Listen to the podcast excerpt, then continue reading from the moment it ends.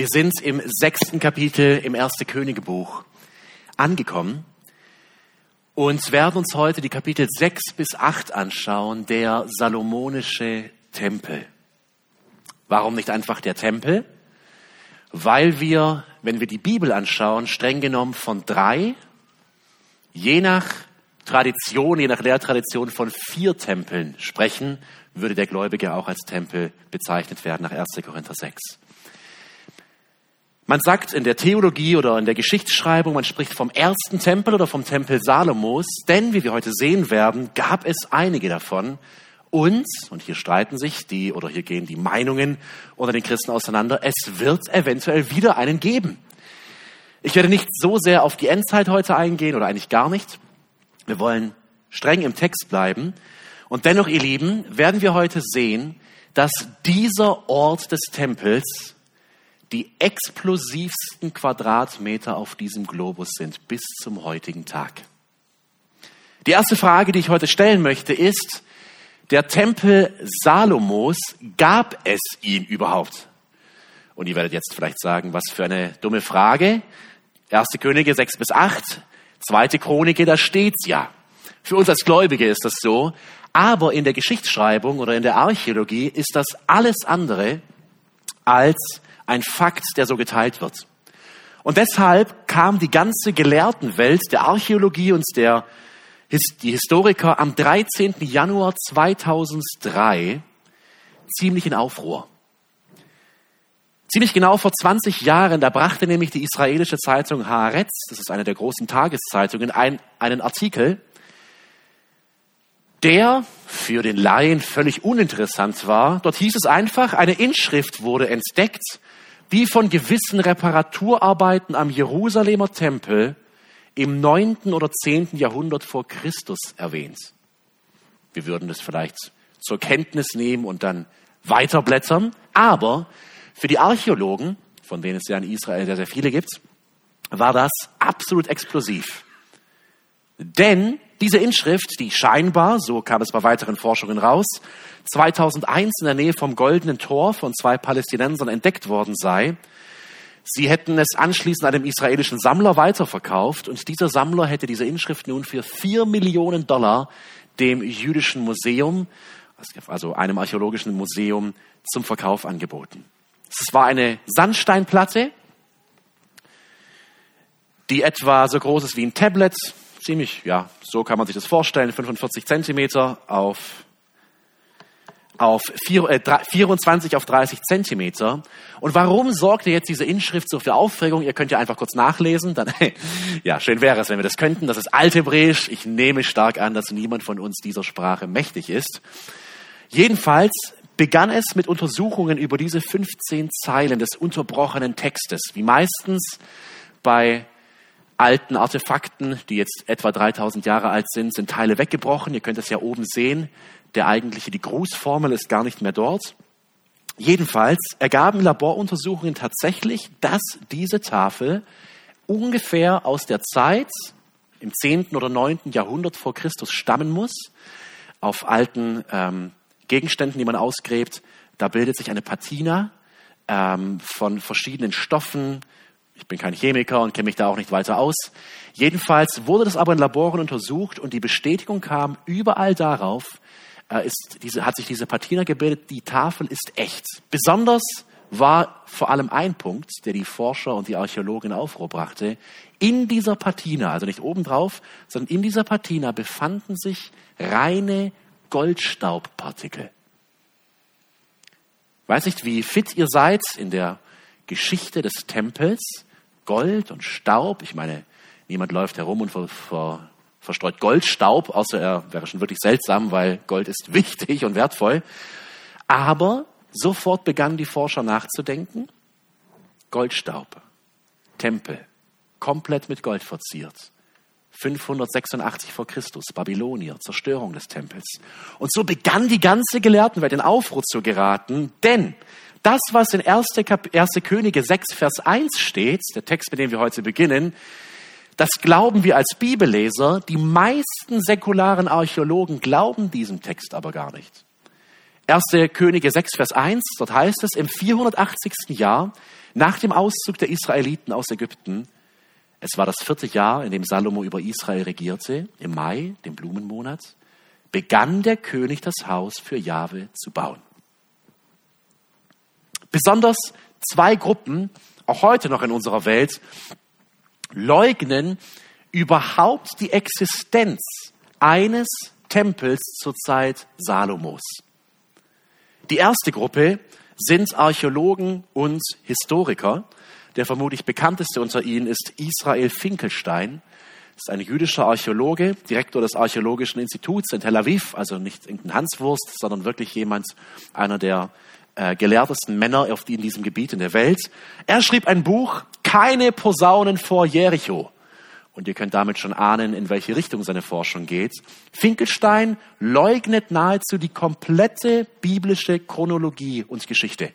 Er sagt, wenn es denn Salomo und David überhaupt gegeben hat, dann war das, waren das irgendwelche Nomadenfürsten, die da vielleicht ein Tempelchen in der Größe einer Dorfkirche irgendwo stehen hatten.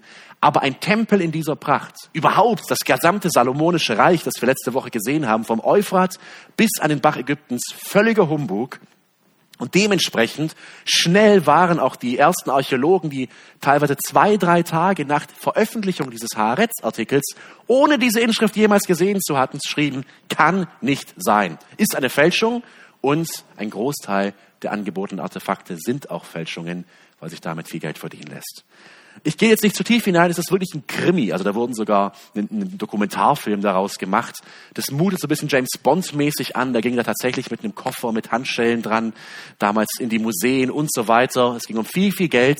Bis heute ist nicht klar, ob diese Inschrift tatsächlich aus dieser Zeit kommt oder nicht. Denn, was steht auf dieser Inschrift? Es ist, ihr könnt es sehen, die Joas-Inschrift. Joas, der den Tempel etwa 100 Jahre, nachdem Salomo den Tempel hatte bauen lassen, renovieren ließ. Und diese Inschrift ist exakt, also es würde wirklich perfekt in die biblische Geschichte passen. Hier schreibt Joas, der Sohn Ahasias, äh, der, nachdem sich die Herzen der Menschen erwärmen ließen, Geld sammelte, genauso wie es in der Bibel steht, um den Tempel zu renovieren. Und dann schreiben sie hier weiter, wie sie mit Zedernholz die Balken ausbesserten und so weiter. Und nun hoffe er, dass Gott diesen Tempel weiter bewahrt. Das, ihr Lieben, diese Inschrift wäre die allererste archäologische Entdeckung gewesen, die die Existenz des Tempels Salomos bestätigen würde. Es gibt keinen einzigen archäologischen Fund, der uns zeigen könnte, dass es den Tempel tatsächlich gegeben hätte. Jetzt wirst du dich vielleicht fragen, Moment mal. Wir finden da ja alles irgendwie in der Erde. Ich habe ja letzte Woche schon sogar von Eselmist gesprochen, den die Archäologen gefunden haben. Wie um alles in der Welt soll man einen Tempel dieser Größe nicht finden können, wenn man graben würde? Wisst ihr, das ist nicht das Problem. Das Problem ist, man kann nicht graben. Denn, damit kommen wir zur zweiten Gruppe, die alles andere als erfreut sind, wenn irgendwelche Funde über den Tempel kommen, und das ist die islamische Welt. Nach dem Islam gab es nie einen Tempel auf dem Tempelberg. Weder den ersten noch den zweiten. Ich will nicht zu sehr in die Geschichte mit hier hineingehen, aber der Tempelberg in Jerusalem ist der mit Abstand das größte Pulverfass überall auf der Welt. Wir finden keinen Ort auf dieser Welt, der so gefährlich ist, wo ein Funke genügt, um, also Menschen oder die, die Politikwissenschaftler oder Historiker sprechen, bis hin zum Dritten Weltkrieg sollte hier etwas passieren. Vielleicht erinnern sich die Älteren unter uns, im Jahr 2000 ist Sharon während des Wahlkampfs einmal über den Tempelplatz gelaufen die Folge war die zweite Intifada. Ein falsches Wort, eine falsche Bewegung, geschweige denn ein Bagger, der da oben beginnen würde zu buddeln oder Forscher, und wir hätten über eine Milliarde Moslems, die auf die Straße gehen würden. Die islamische Welt, sie leugnet überhaupt die Existenz eines Tempels, denn nach islamischer Lehre befand sich oder befindet sich hier, wo heute der Felsendom ist, auf dem Gipfel des Berges Moria, äh, der Ort, wo Mohammed eine ganz fantastische Himmelsreise auf Burak, seinem Pferd, unternommen hätte, bis in den Himmel und dann wieder zurückgekehrt sei. Und deswegen ist das für Moslems ein heiliger Ort bis heute. Ich werde nachher noch mal kurz näher darauf eingehen. Es ist also ein Politikum höchsten Grades. Und, und jetzt kommt der nächste Punkt. Bis heute weiß man also nicht, wo der Tempel Salomos oder der Tempel, der zweite Tempel, der dann später unter Herodes abgerissen und neu aufgebaut wurde, überhaupt stand. Die meisten Rabbiner verbieten es den orthodox gläubigen Juden sogar, den Tempelberg zu betreten, weil sie sagen, ihr könntet theoretisch, weil wir nicht wissen, wo das Heiligtum und das Allerheiligste war, drüber laufen und euch versündigen. Deswegen würde ein oder manche Richtungen der, des orthodoxen Judentums nicht mal diesen Ort betreten. Aus Furcht, sie könnten vielleicht über die Quadratmeter des Allerheiligsten laufen. Im Jahr 1967 nahmen die israelischen Truppen Jerusalem wieder ein innerhalb des Sechstagekrieges. Moshe Dayan, der spätere Verteidigungsminister, er war damals mit seinen Truppen hier vor Ort und die Israelis hissten damals sogar auf dem Felsendurm die Israel-Flagge. Aus Angst oder um ein diplomatisches Entgegenkommen zu signalisieren, übergab Moshe Dayan und die Israelis damals die Verwaltung für diesen Bezirk an eine jordanische Behörde, die bis heute diesen Bezirk verwaltet.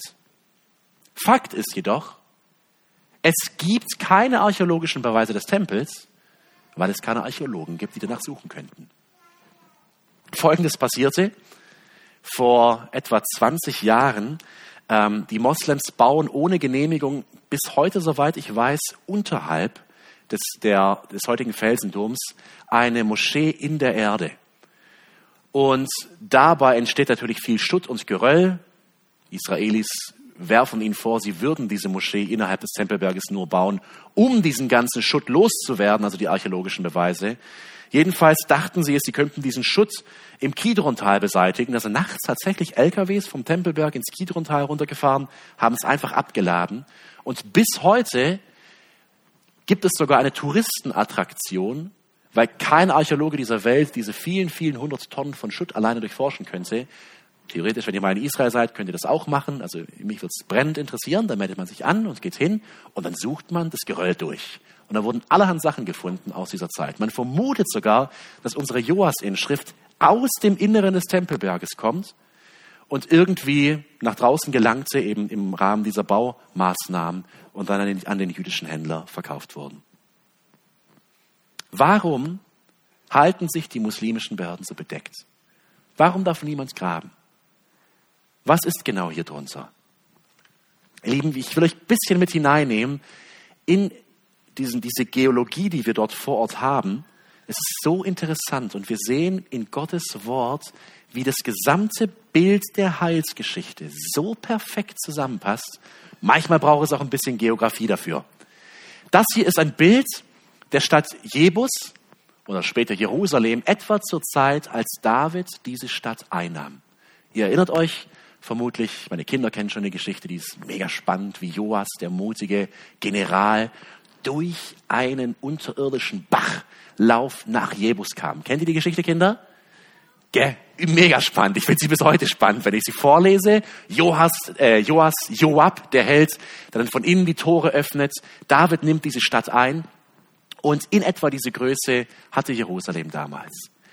Ihr erkennt im Hintergrund Ganz leicht, hier oben im oberen Bereich ist eine eigentliche Erhöhung und das ist der Berg Moria, der damals noch gar nicht besiedelt und bebaut war. Dort war damals eine Tenne, der wurde gedroschen. Ähm, David kaufte später diesen Abschnitt des Berges. Erinnert sich irgendjemand heilsgeschichtlich, was auf dem Berg Moria vorher passierte? Abraham. Ich habe jetzt nicht gesehen, wer es war, aber eine Dame irgendwo hinten. Ähm, ach, meine Mama war das sogar. Okay, super. Abraham opferte auf dem Berg Moria, oder er sollte seinen Sohn Isaac dort opfern. Ganz oben befindet sich ein Felsen, der Fels Moria, hier. Und in der Zeit Davids, als das Reich größer wurde, der Wohlstand wuchs, vor allem zur Zeit Salomos, wurde die Stadt erweitert. Und genau auf dem höchsten Punkt dieses Berges Moria, heute der Tempelberg, wurde der Tempel gebaut. Und jetzt kommen wir wieder zum Felsendom und warum sich die muslimischen Behörden dort so bedeckt halten. Im Felsendom befindet sich dieser Felsen, also er ist offen. Es ist keine klassische Moschee, wie wir sie kennen, wo beim Freitagsgebet die Teppiche sind und man betet, sondern im Zentrum dieses Felsendoms ist dieser offengelegte Felsen. Einmal im 19. Jahrhundert schlichen sich britische Archäologen dort hinein. Es gibt ein paar Zeichnungen, ein paar Funde. Offiziell darf hier weder jemand buddeln noch graben oder die Höhlen, die unten drunter sind, untersuchen. Es ist strengstens verboten für einen Nicht-Muslim, hier zu sein. Die Moslems glauben, so steht es in ihrer Überlieferung, Mohammed wäre von diesem Felsen in den Himmel aufgefahren, in eine Himmelsreise und wäre wieder zurückgekommen. Aus biblischer Sicht, aus heilsgeschichtlicher Sicht, ist genau dieser Felsen der Ort, wo Abraham Isaac auf den Altar legte und ein österreichischer äh, Bauingenieur hatte vor etwa 20 Jahren eine richtungsweisende Forschung gemacht, die bis, bis jetzt noch zu finden im Internet. Ich bin kein Bauingenieur, da waren Zeichnungen über Zeichnungen, über Sonneneinstrahlungen und verschiedenste Dinge. Errechnete er, dass genau auf diesem Punkt, auf diesem Felsen, das Allerheiligste war. Nach dieser Theorie ist diese Einkerbung, die man hier sehen kann, wo der Fels herausgeschlagen ist, dieser 10 auf 10 Meter Würfel, des Allerheiligsten. Wir werden uns das gleich noch mal etwas näher anschauen. verstehen wir den Punkt, was hier passiert. Heute vor unseren Augen steht eine Moschee auf dem Punkt, auf dem höchstwahrscheinlich Abraham Isaac opfern sollte. Dieses vielleicht klarste Symbol des stellvertretenden Sühnetodes im gesamten Alten Testament. An diesem Ort stand der Tempel auf diesem Felsen, höchstwahrscheinlich, wir können es nicht mit Sicherheit sagen, aber nach der zumindest einleuchtendsten Theorie, die dazu aufgestellt wurde, durfte einmal im Jahr der hohe Priester, einmal im Jahr hinein. Hier stand die Bundeslade und durfte oder musste an diesem großen Versöhnungstag das Blut auf den Deckel sprengen. Es ist, ob das jetzt Gerüchte sind oder nicht, das weiß niemand zurecht, aber die Forscher aus dem 19. Jahrhundert, als sie hier nachts damals eindrangen in den Felsendom, machten sogar Zeichnungen und Notizen von Abdrücken im Felsen, die anscheinend zeigen sollten, dass hier die Bundeslade gestanden hätte. Wie gesagt, das sind Theorien, wir wissen es nicht genau.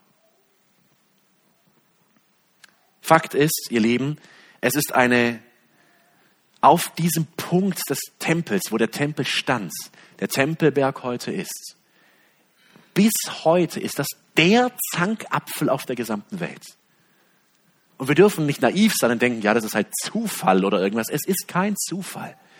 Das ist der Ort, der auch heilsgeschichtlich in der Zukunft, bei der Wiederkunft unseres Herrn, eine absolut bedeutende Rolle spielen wird.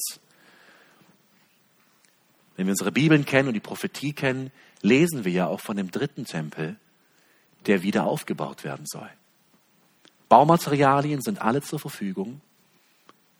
Die offene Frage bleibt, wie um alles in der Welt soll hier ein Tempel entstehen? Denn eins ist klar, würde hier jemand auch nur einen Stein einfassen, hätten wir höchstwahrscheinlich den dritten Weltkrieg. Salomos Tempel, gab es ihn überhaupt?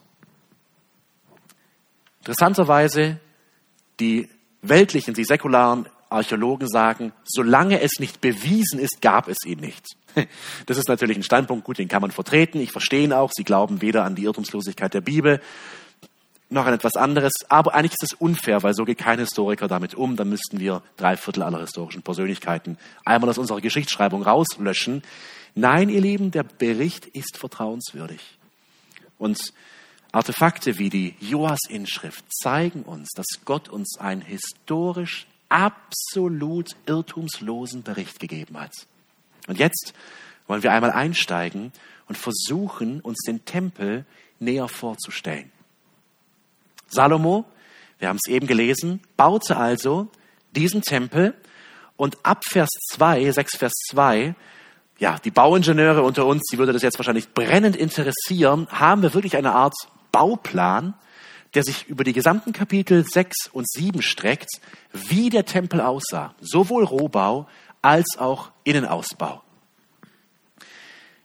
Ich will oder hab, dachte mir, das würde vielleicht helfen, wenn wir das einfach nur zu erzählen, ist eine Sache, aber es gibt wunderbare Computeranimationen und ich habe eine gefunden, die wirklich dem biblischen Bericht identisch dazu passt und auch versucht, die neuesten archäologischen Erkenntnisse mit hineinzunehmen. Vorher hat es funktioniert, Matti, oder funktioniert's? Wir wollen einmal durch, mit einer Animation durch den Tempel gehen. Zu 100 Prozent wissen wir nicht, ob jedes Detail stimmt, aber nach dem biblischen Bericht ist das wirklich glaubwürdig und ich werde jeweils ein paar Worte dazu sagen. Der erste Tempel in 1. Könige 6, die Verse 1 bis 11, lesen wir, dass dieser Hauptbau, der sich in der Mitte erhebt, 30 Meter lang war, 10 Meter breit und 15 Meter hoch. Die Vorhalle vorne 10 Meter breit, 5 Meter tief. Hier der große Altar, der Opferaltar, ein Würfel von 10 auf 10 Metern und 5 Metern Höhe. Der Blick geht jetzt auf das sogenannte Bronzene Meer, ein riesiges Kupferbecken mit 5 Metern Durchmessern, 12.000 Liter Inhalt und es steht auf zwölf Ochsen, alles aus Kupfer hergestellt, vom Phönizier Hiram, den sie extra aus dem Ausland hatten einfliegen lassen. Das war wahrscheinlich der weltbeste Kupferverarbeiter. Die zwölf Ochsen stehen für die zwölf Stämme Israels. Ochse für Fruchtbarkeit, für Kraft. Hier zehn völlig aus Bronze hergestellte Wasserwegen, vermutlich für Waschungen, zwei Meter lang, 1,5 Meter hoch. Und jetzt seht ihr diese zwei riesigen Bronzesäulen, neun Meter hoch, oben mit Granatäpfeln verziert, hier die riesigen Tore, die jetzt ins Allerheiligste gehen. Matti, machst du mal kurz Pause? Das wird nur ganz kurz beschrieben. Zehn Verse. Alles andere ist der Innenausbau. Ich habe mich gefragt, warum so wenig von außen und warum so viel von innen? Ein Kommentar brachte mich schließlich drauf, ein Jude hat nie in seinem Leben das gesehen, was jetzt hier hinter den Türen wartet. Außer den Priestern und Leviten durfte niemand das Innere betreten. Vielleicht konnten sie mal kurz einen Blick erhaschen, als die Türe aufging. Aber auf dem Vorplatz durfte das Volk sein, opfern, es musste sogar dort sein und opfern. In den Tempel durfte kein Jude. Die Türen waren zu. Verstehen wir die Symbolik, was Gott damit zeigen will? Ihr könnt nicht dort sein, wo ich bin. Und wenn jetzt die Türen aufgehen, es muss unglaublich gewesen sein, denn von den Fenstern strahlt die Sonne hinein in einen Raum, der von der Decke bis zum Fußboden, selbst die Bodenplanken aus Zedernholz waren vollständig mit Gold überzogen. Man sah eigentlich nichts anderes als Gold. Die Archäologen sagen, die Angaben sind so dermaßen übertrieben, sind wirklich Tonnen über Tonnen von Gold, die es gebraucht hätte, um das zu machen. Aber jetzt wollen wir einmal einen Blick in das Innere werfen. In etwa so hätte es ausgesehen haben können. Hier sind wir im Heiligtum. Wände aus Zedernholz, völlig überzogen mit Gold, 20 Meter lang, 10 Meter breit.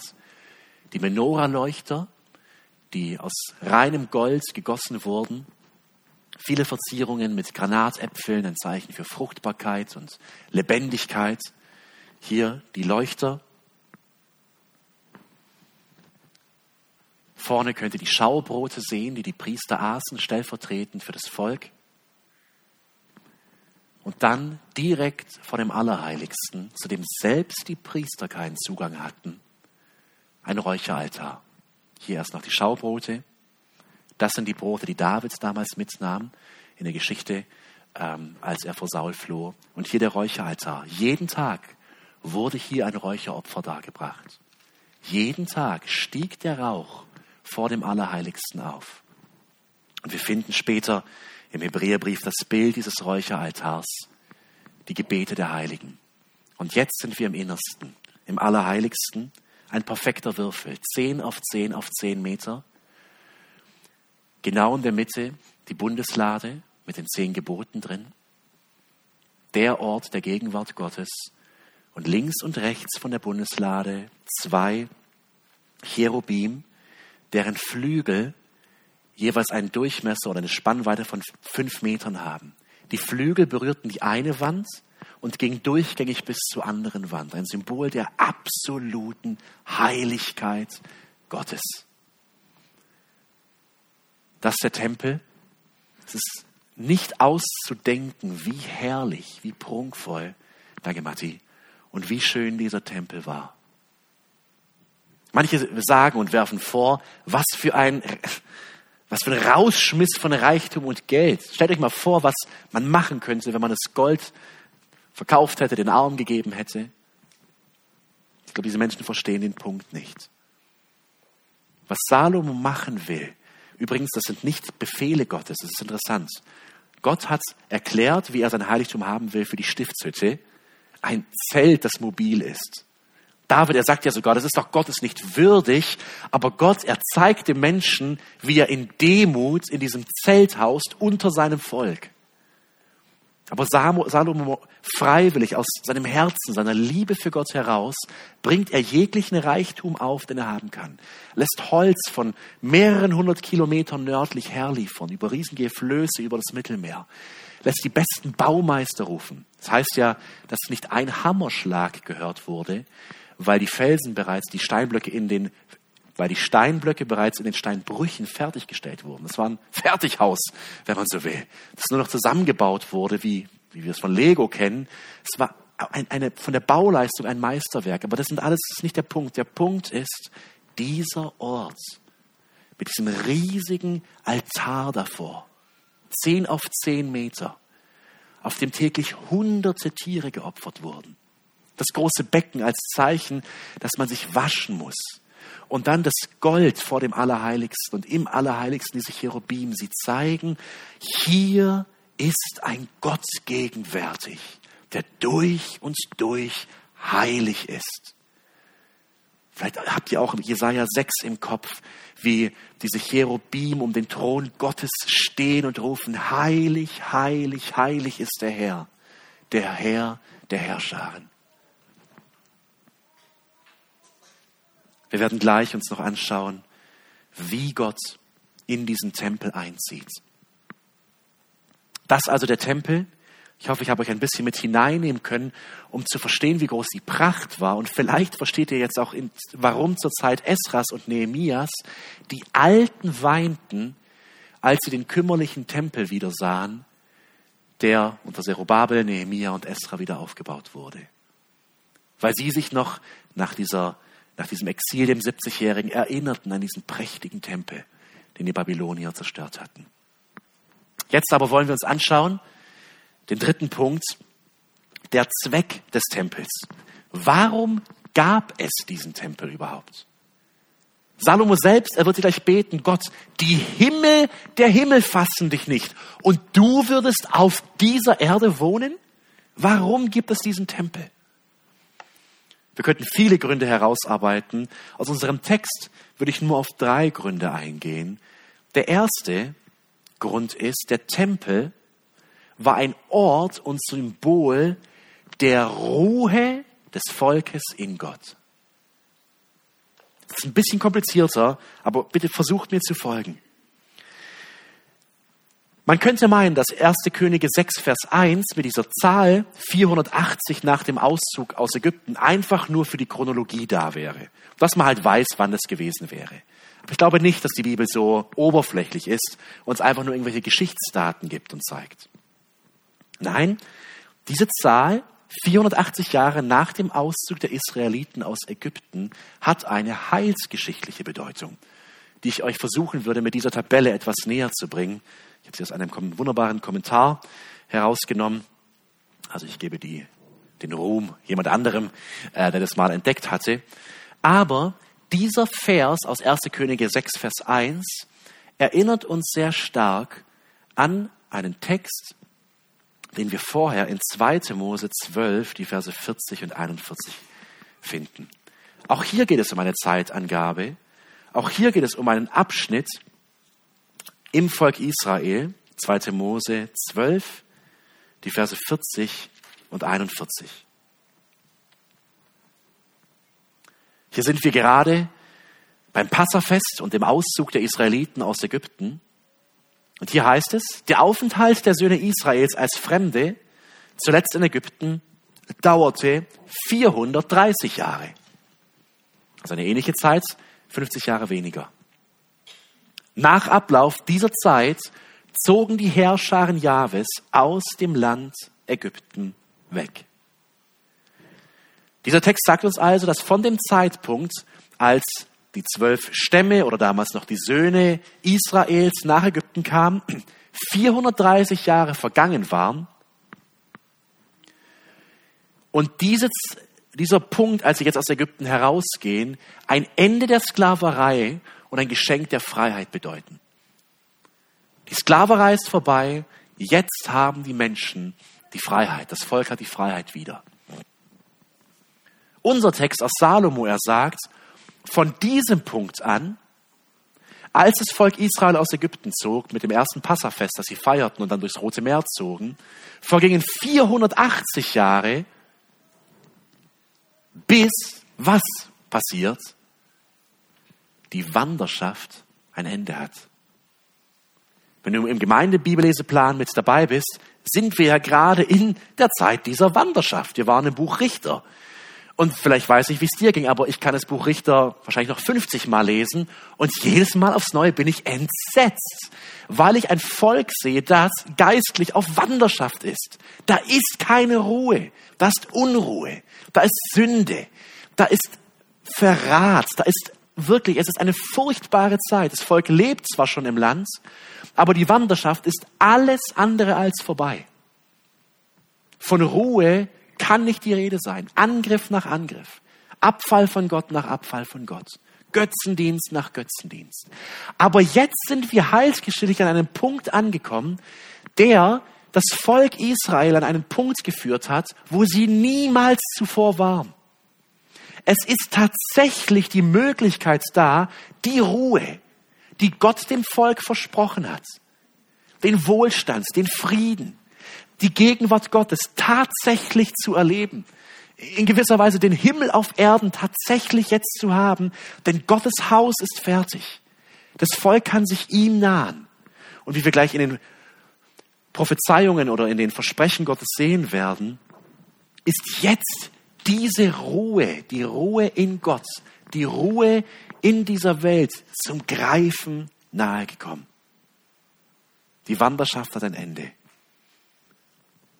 Ich habe darüber nachgedacht und dachte mir, 480 Jahre lang hat es gedauert, bis das Volk tatsächlich an dem Punkt ankommt, wo Friede herrscht, wo die Götzen verbannt sind, wo sie einen gottesfürchtigen König haben und wo das ganze Volk, wir werden es gleich sehen, in einem riesigen Fest, das es niemals davor und vielleicht niemals danach je wieder gegeben hat, erlebt, wie der lebendige Gott Wohnung nimmt in seinem Haus, im Allerheiligsten.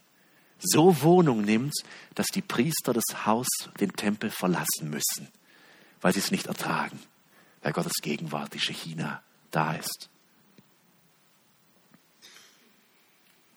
Gott hat 480 Jahre lang gebraucht. Hätte er es auch in vier Monaten oder vier Jahren machen können? Er hätte es. Aber er hat es nicht.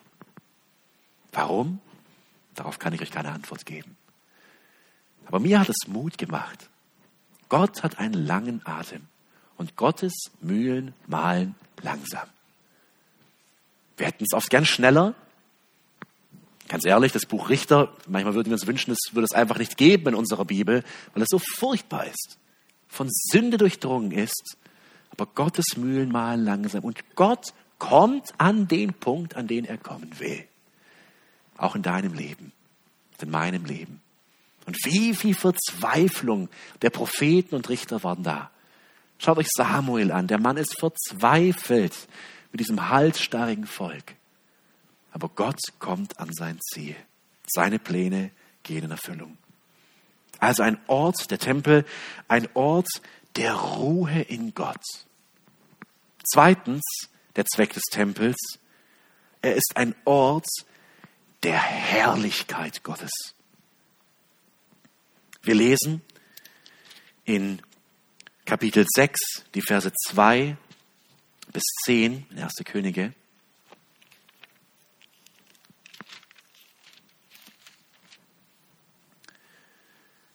Dort lesen wir, wie dieses Haus entsteht in seiner Größe, in seiner Pracht. Die ganzen Bauanleitungen, ich werde sie nicht durchgehen, ich habe sie ja schon kurz überflogen mit diesem ganzen Gold. Und dieses ganze Gold, diese Pracht soll zeigen, hier ist die Herrlichkeit Gottes auf der Welt und auf der Erde. Und ein dritter Grund oder ein dritter Zweck nach, es ist ein Ort der Ruhe, ein Ort der Herrlichkeit, es ist ein Ort der Gegenwart Gottes. Ich will eure Aufmerksamkeit einmal auf die Verse 11 bis 13 lenken. Man liest in Kapitel 6 diesen Bauplan und auf einmal mittendrin die Verse 11 bis 13. Als wären sie da reingerutscht und würden gar nicht hineingehören. Denn mitten in diesem Bauplan heißt es, damals kam folgendes Wort Jahwes zu Salomo. Du baust mir dieses Haus, wenn du nach meinen Ordnungen lebst, meine Vorschriften befolgst und meine Gebote hältst und darin lebst, dann werde ich auch zu meinem Wort stehen, das ich deinem Vater David gegeben habe. Ich werde mitten unter den Israeliten wohnen und mein Volk nicht verlassen. Wer auf den Tempelplatz ging, wer vor diesem großen Tor opferte, der befand sich an einem Ort, wo Gott physisch, real auf dieser Erde Wohnung genommen hatte.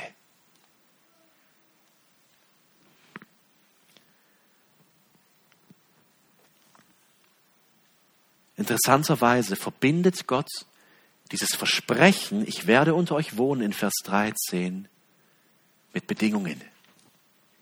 Die Bedingungen lesen wir in Versen 12, im Vers 12. Die erste Bedingung in 12a ist, halte meine Gebote, meine Ordnungen und Vorschriften. Und dann werde auch ich mein Versprechen halten. Ihr Lieben, verstehen wir die Last, die auf Salomo liegt. Aber verstehen wir auch die herrliche Rolle Salomos in diesem Moment. Wir finden ja von Jesus im Neuen Testament drei Ämter, die er übernommen hat. Durch ein Lied, du großer Gott, können wir uns diese Ämter ganz gut merken, glaube ich. Kriegen wir sie zusammen? Welche drei Ämter nimmt Jesus im Neuen Testament für sein Volk ein? König, Priester und Prophet. Lieben, fällt euch auf in unserem Text, wie Salomo als einziger König des Volkes Gottes zu jeglichem Zeitpunkt in der Geschichte vor und nach ihm auftritt als König, aber auch als Priester und wie wir gleich sehen werden, auch als Prophet. In Salomo vereinen sich diese Ämter. Wir lesen von keinem Priester namentlich in der gesamten Zeremonie, wo Gott in seinem Tempel Wohnung nimmt. Wer betet? Wir schauen uns dieses Gebet gleich an. Es ist Salomo. Es ist kein Priester. Es ist der König selbst. Wer tritt für das Volk ein und wird gleich prophetisch nahezu jedes Übel, das noch kommen wird, Gott nennen und schon mal im Vorfeld um Vergebung bitten? Salomo. Er tritt in einem Amt auf und hier, das ist wirklich wie ein Vorbild auf den wirklichen König, Priester und Prophet Jesus. Aber niemals zuvor, weder in David noch in irgendeinem König später, finden diese drei Ämter sich so wieder in einer Person. Und es war herrlich.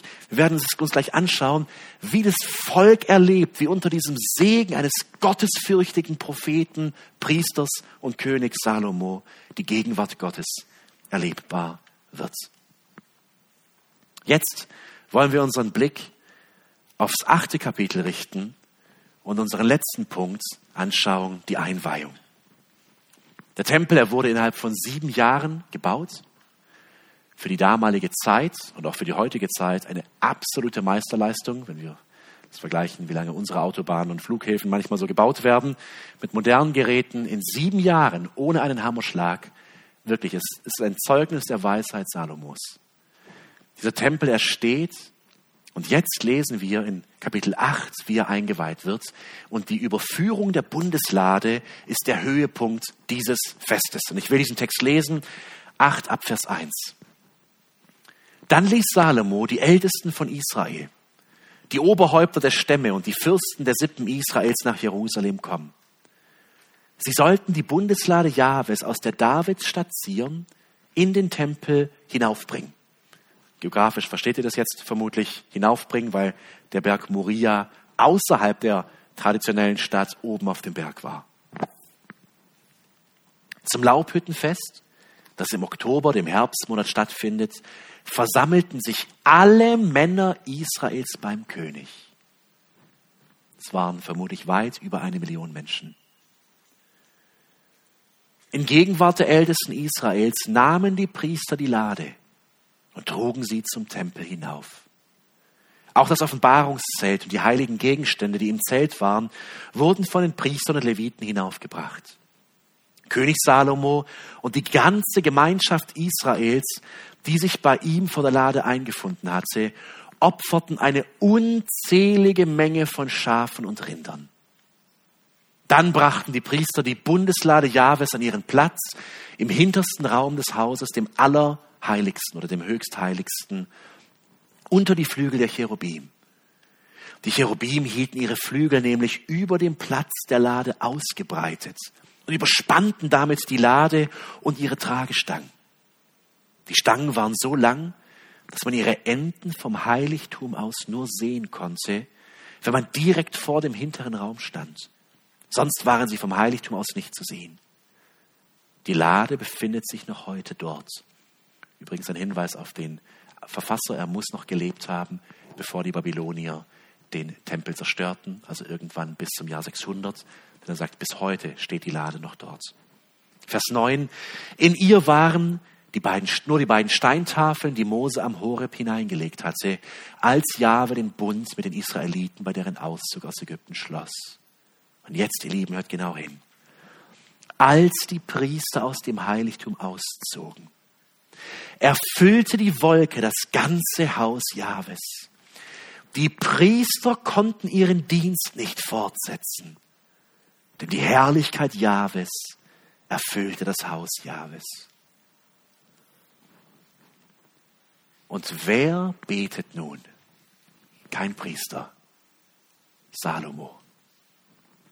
Der König selbst. Vers 12. Jahwe hat gesagt, dass er im Wolkendunkel wohnen will.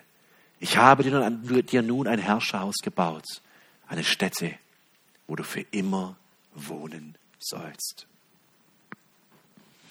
So beginnt diese Einweihungsfeier mit einem großen Opfer und wir sehen, wie zuerst, die Verse, die wir eben gelesen haben, der Fokus auf der Gegenwart Gottes liegt in der Bundeslade, dem Ort der Gegenwart Gottes. Und jetzt sehen wir, wie dieses Gebet Salomos und die nachfolgende, die nachfolgenden Ereignisse stufenartig aufgebaut sind. In den Versen 14 bis 21 stellt sich Salomo vor das ganze Volk. Sie werden sich vermutlich auf diesem Tempelvorhof versammelt haben. Und er hält eine Ansprache und erinnert sie an Gottes Treue und Gottes Versprechen. Und danach kommt es zum Höhepunkt, einem langen Gebet. Für mich, für mich persönlich, nach dem hohepriesterlichen Gebet von Jesus in Johannes 17, das schönste Gebet der Bibel. Aber es ist meine persönliche Empfindung, vielleicht siehst du es anders.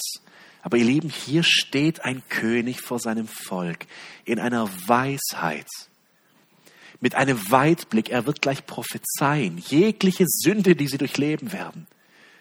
Und er steht für sein Volk ein dass wir wirklich an Jesus denken müssen, wie er in Johannes 17 für sein Volk bittet. Wir können nicht das ganze Gebet durchgehen. Ich will kurz einmal im Vogelflug darüber gehen, die Verse 22 bis 53.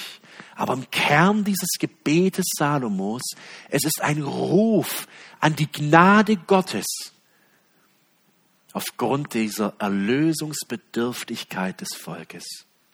Salomo, beginnt in Vers 23 mit einem Lob, mit einer Anbetung. Und ihr Lieben, so sollen auch unsere Gebete beginnen. Nicht mit Bitte Gott, sondern mit Lob und mit Dank. Mit Anbetung. Er betet in Vers 23 in Kapitel 8. Jahwe Gott Israels. Kein Gott ist dir vergleichbar. Weder im Himmel noch auf der Erde. Du stehst zu deinem Bund und erhältst deinen Dienern deine Güte, denen, die vor dir leben und dir mit ganzem Herzen dienen. Und dann fährt er weiter und nennt die Versprechen Gottes und seine Treue. Und dann Vers 27, diese Frage, aber will Gott wirklich auf der Erde wohnen? Salomo, er begreift die Majestät Gottes und er hat, er, er hat gezeigt, Gott, ich habe dir alles gegeben, was ich konnte. Das schönste Bauwerk, überzogen mit Gold. Aber ich weiß, das ist nichts, das ist ein Hauch deiner Herrlichkeit. Willst du dich wirklich so herablassen und auf der Erde wohnen? Selbst der Himmel und das ganze Universum können dich nicht fassen, geschweige denn dieses Haus, das ich gebaut habe. Er betet Gott an. Und dann Vers 30 am Ende, oder ich lese den ganzen Vers 30. Höre doch auf das Flehen, das dein Diener und dein Volk zu dieser Stätte hinrichten werden. Höre du es selbst in deiner himmlischen Wohnung, dort, wo du thronst. Und dann das Gebet, das jeder Gläubige kennt. Dieses Gebet des zerschlagenen Herzens. Ja, erhöre uns und vergib. Die Lieben, wisst ihr, was jetzt folgt? Ein prophetisches Wort von Vers 31 bis zum Ende dieses Gebets, wo Salomo Sünde nach Sünde auflistet, die das Volk tun wird. Und er bittet bereits im Voraus. Lasst uns stellvertretend, um das zu verstehen, ähm, Vers, ab Vers 46 lesen.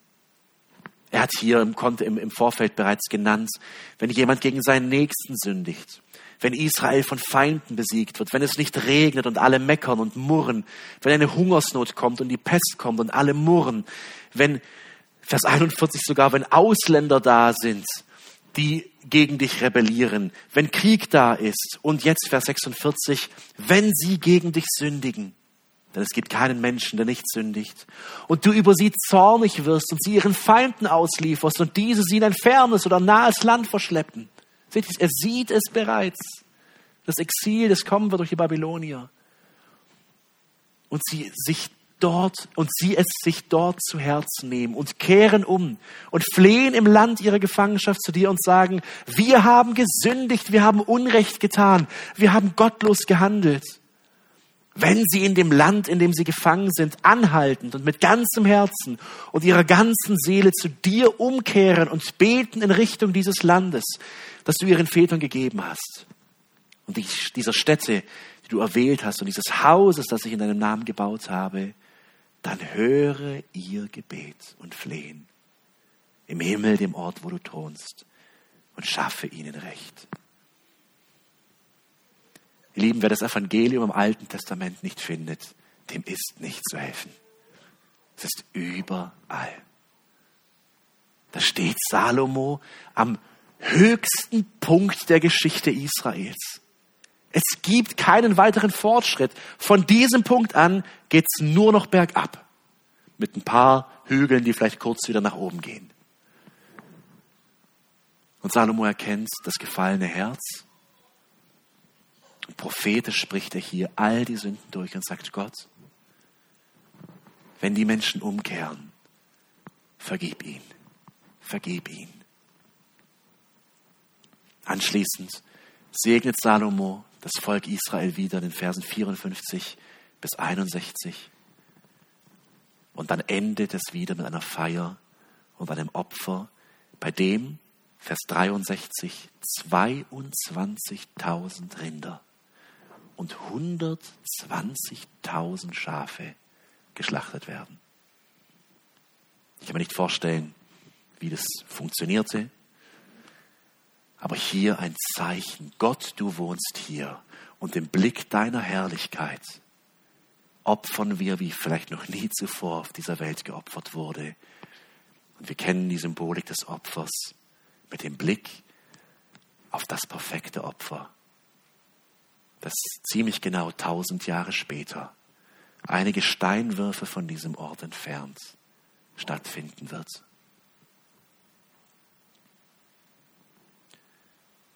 Der Tempel, er wird eingeweiht und wir finden den Höhepunkt der Geschichte Israels in Kapitel 8, Vers 66. Am Tag nach dem Laubhüttenfest verabschiedete Salomo das Volk. Alle dankten dem König und zogen voller Zuversicht nach Hause. Sie freuten sich über das Gute, das Jahwe seinem Diener David und seinem Volk Israel geschenkt hatte. Wir sehen aber in den nächsten Versen, die wir uns nächste Woche anschauen werden, dass es noch eine Wenn-Dann-Beziehung ist zwischen Gott und dem Volk.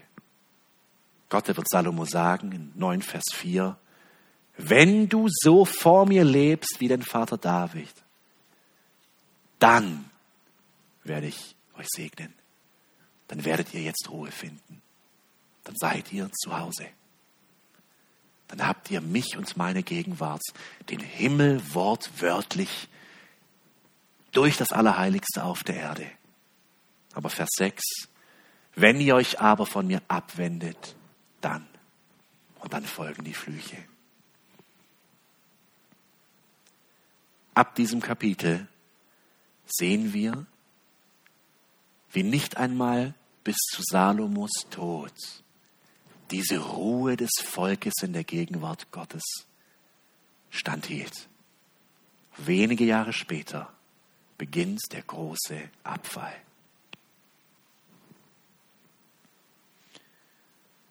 Ist das jetzt nette Geschichte, die wir jetzt haben und jetzt verstehen, wie der Tempel aussieht und wie schön und groß er war? Nein. Lieben Gott hat uns sein Wort nicht gegeben für Baupläne und für historisches Wissen und Interesse. Wir müssen verstehen, worauf diese Dinge hindeuten. Mit Blick auf diesen Tempel, mit Blick auf diese Furcht des Volkes Gottes vor dem lebendigen Gott, verstehen wir, was es heißt, wenn Paulus in 1. Korinther 6, 19 und 20 schreibt, oder wisst ihr nicht, dass euer Leib ein Tempel des Heiligen Geistes ist?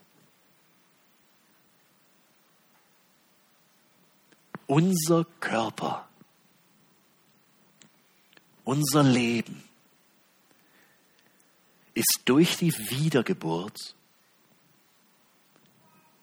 ein Tempel Gottes. Ein Ort, wo der lebendige Gott auf dieser Welt wohnt und regiert. Er hat keinen Tempel mehr aus Stein.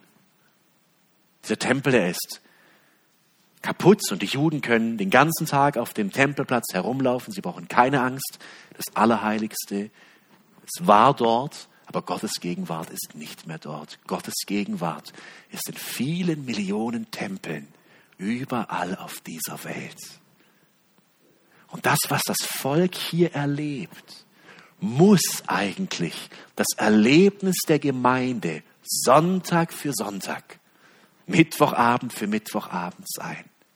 Die Heiligen, die Tempel, die rein gewaschen durch das Blut Jesu, fest in der Nachfolge, ihm nacheifernd zusammenkommen und erleben, wie die, Gott, wie die Gegenwart Gottes den Raum erfüllt.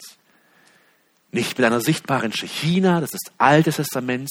Diese Bilder finden wir nur teilweise im Neuen Testament wieder, sondern der Heilige Geist ist gegenwärtig.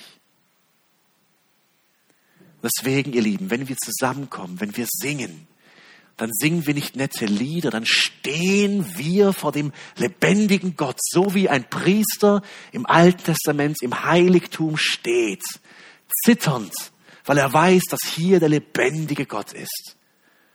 Und wenn wir in unserem Alltag leben, Paulus sagt, 1. Korinther 6 im Kontext, da geht es um Sünde um sexuelle Sünde. Er sagt, ihr verunreinigt euren Körper.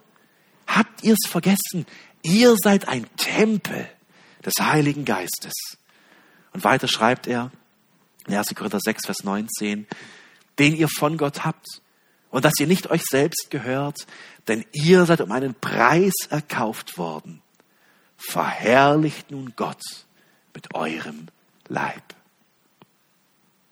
Wir haben eine Wiedergeburt erlebt.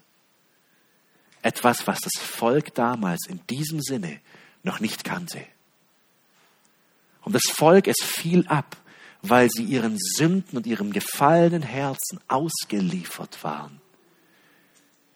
Aber mit der Wiedergeburt und der Taufe sind für uns die Ketten der Sünde gebrochen. Ihr Lieben, lasst uns die Sünde ablegen.